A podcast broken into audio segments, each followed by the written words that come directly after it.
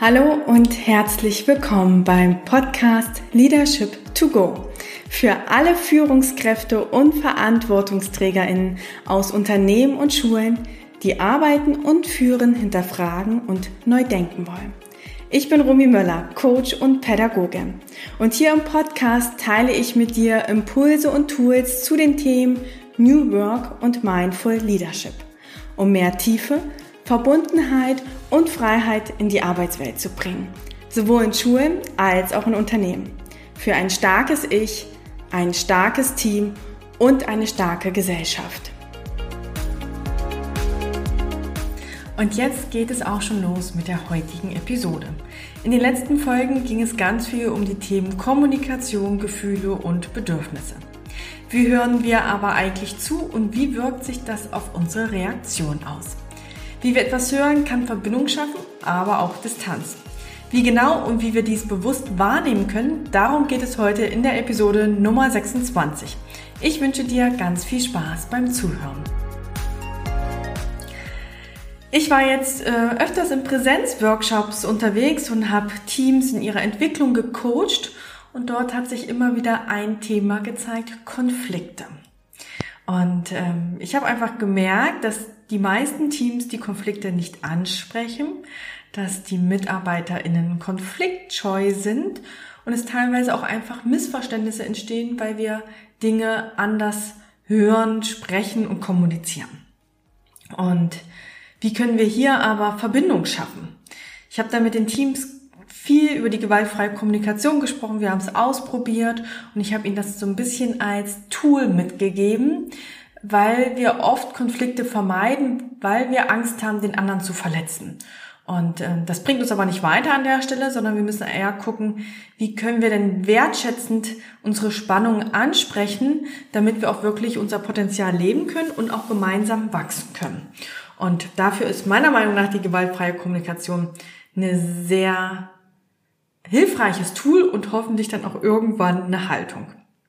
Und wenn du erstmal zur gewaltfreien Kommunikation mehr erfahren möchtest, kannst du gern schon mal die Folgen 8 und 9 reinhören, denn da möchte ich heute nicht näher drauf eingehen, sondern ich möchte mir eine explizite Übung rausgreifen, die ich oft mit den TeilnehmerInnen gemacht habe. Und zwar das Vier-Ohr-Modell. Und jetzt bitte Achtung nicht denken, äh, das kenne ich doch schon, Schulz von Thun, die vier Seiten einer Nachricht. Nein, das heißt nur so gleich, sondern ich möchte dir das Vier-Ohr-Modell mit dem Giraffen- und dem Wolfsohr von der GfK vorstellen.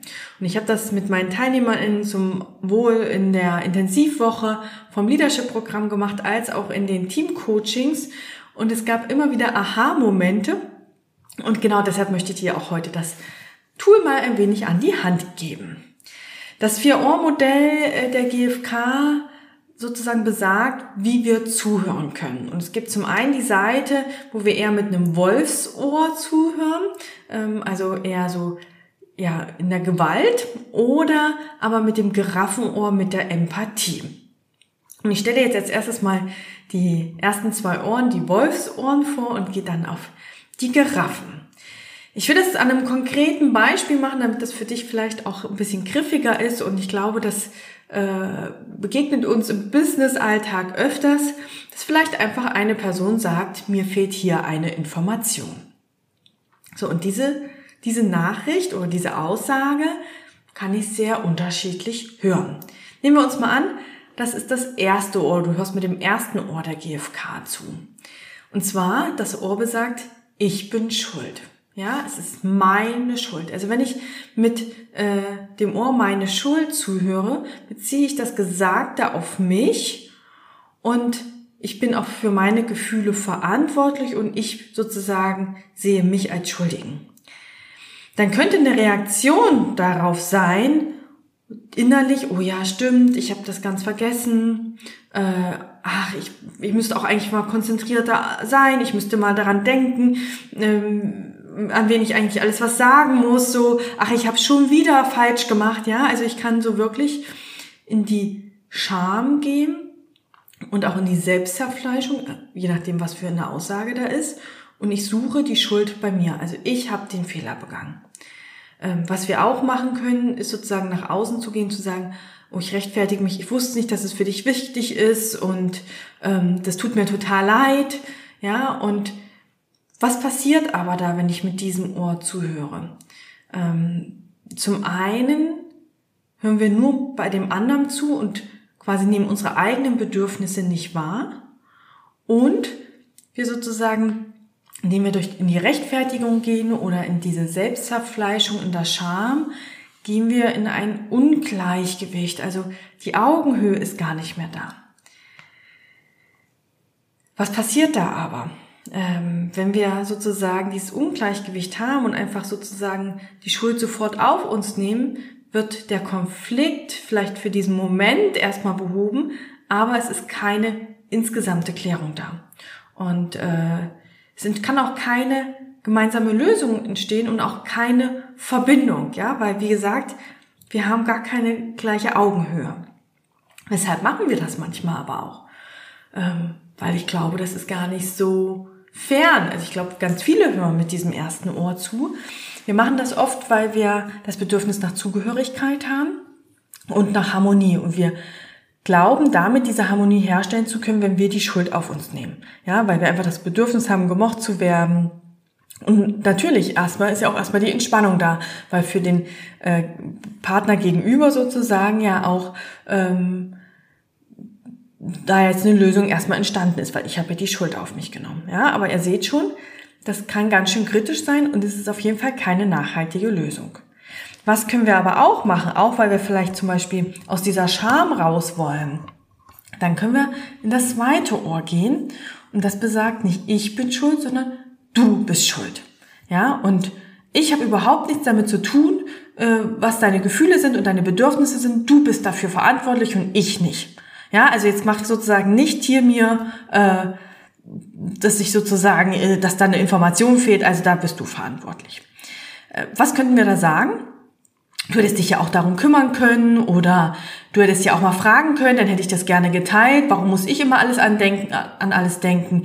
Äh, du bist ja auch verantwortlich für die Arbeit. Ja, also ihr seht schon, ich glaube, das sind auch bekannte Sätze. Ihr dürft jetzt selber mal gucken, okay, habe ich das vielleicht öfters gehört oder auch mal selber gesagt.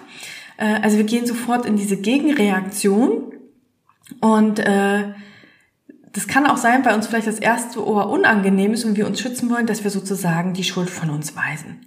Und ich übernehme auch an der Stelle keine Verantwortung, sondern gebe es sofort an den anderen.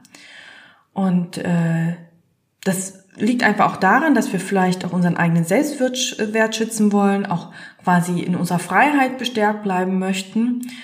Was aber natürlich da entsteht, ist eine ganz klare Trennung, ja, du bist verantwortlich, ich nicht, zack aus, Mauer gebaut und dass natürlich eine Debatte hochgehen kann. Äh, also wenn dann der andere auch wieder quasi mit dem Wolf reagiert, kann sich das extrem hochschaukeln und äh, wir kommen nicht zu einer gemeinsamen Lösung. Wir wollen aber natürlich nicht in die Trennung gehen, sondern wir wollen ja eigentlich in die Verbindung. Und was können wir stattdessen eigentlich tun? Und da können wir sozusagen mit der Giraffe zuhören, wie man es in der GfK sagt.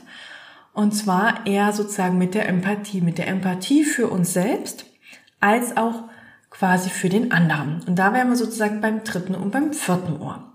Denn das dritte Ohr äh, sagt nicht sozusagen meine Schuld oder deine Schuld, sondern meine Bedürfnisse und Gefühle. Ja, und ähm, da liegt einfach so drunter, dass ich auch für meine Gefühle und Bedürfnisse verantwortlich bin, dass es vielleicht einen Auslöser gibt, ähm, aber ich genau schaue, was passiert bei mir. Und dass ich auch mich für meine Gefühle gerne einsetzen möchte.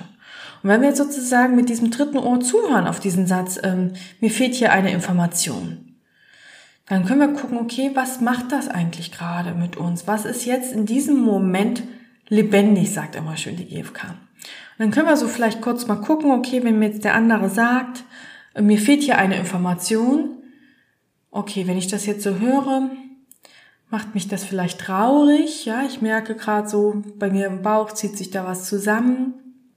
Warum macht mich das eigentlich traurig? Okay, weil mir eigentlich Transparenz wichtig ist, ja. Also für die, die die GfK noch nicht so kennen oder noch nicht die Podcast-Folge dazu gehört haben, es geht dann immer quasi erstmal um Gefühle und welches Bedürfnis liegt ähm, dahinter. So, und ich merke, ich werde traurig irgendwie, wenn ich das höre. Mir ist eigentlich Transparenz wichtig. Mir ist auch wichtig, dass wir eigentlich alle mitnehmen können, dass wir keinen verlieren, also dass auch wirklich Informationen überall hinkommen. Und gleichzeitig merke ich aber auch, ähm, so in diesem Bauch, weil das alles sich so zusammenzieht, ich fühle mich gerade überfordert. Äh, und auch vielleicht auch hilflos, weil ich gar nicht mehr schaffe, an alles zu denken. Und wenn ich jetzt so gucke, ist mein Bedürfnis eigentlich auch, dass ich so auf meine Ressourcen achte, ja, dass ich irgendwie eine Balance finde. So. Und das kann ich erstmal. Was passiert da, wenn der andere das sagt?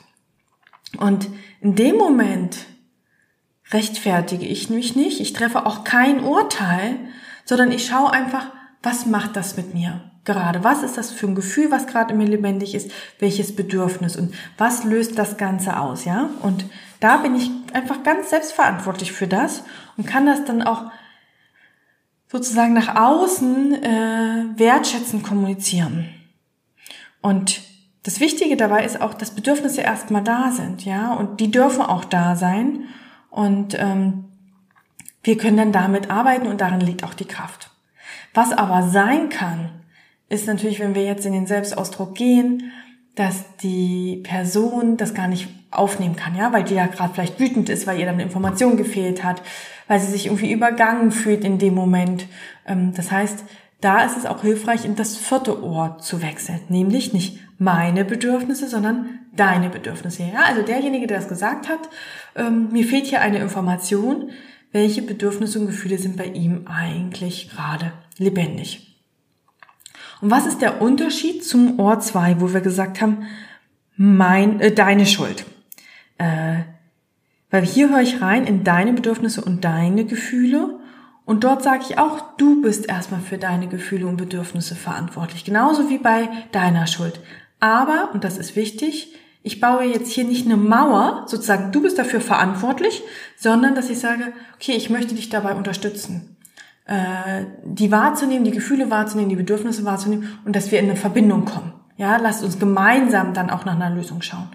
Und das heißt sozusagen, wir bleiben bei uns und gleichzeitig aber bauen wir die Verbindung auf. Und das heißt nicht, dass wir immer quasi eine klare Trennmauer bauen müssen, um uns zu schützen. Und ich sage sozusagen, dass der Auslöser vielleicht gerade bei mir liegt oder an der fehlenden Information, aber äh, die Verantwortung bei dem, bei der Person liegt. Und was können wir dort machen, wenn wir mit diesem Ohr zuhören? Wir können halt schauen, wenn jemand sagt, so mir fehlt hier eine Information, welches Gefühl wird vielleicht dadurch auch transportiert und vor allem welches Bedürfnis wird damit ausgedrückt. Und dann könnte ich vielleicht fragen, ähm, hat dich das vielleicht verunsichert, weil du nicht wusstest, was du machen musst und dir Klarheit an der Stelle wichtig gewesen wäre.